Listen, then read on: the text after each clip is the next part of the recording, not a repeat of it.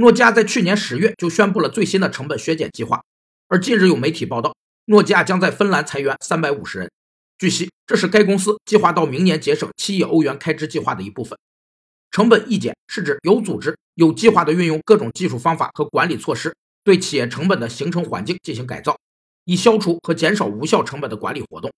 它包括检查成本花费的目的，以及通过各种方法消除或减少花费的需求。成本抑减是成本控制的初级形态，具体有两种执行模式：一是成本维持控制，是在现有的生产经营环境下降低成本、节省费用支出；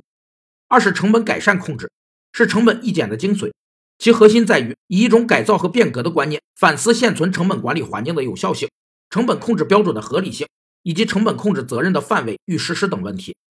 有外媒指出。诺基亚和爱立信最终可能会从美国及其部分盟友对华为设备的限制中受益，但目前尚未看到效果。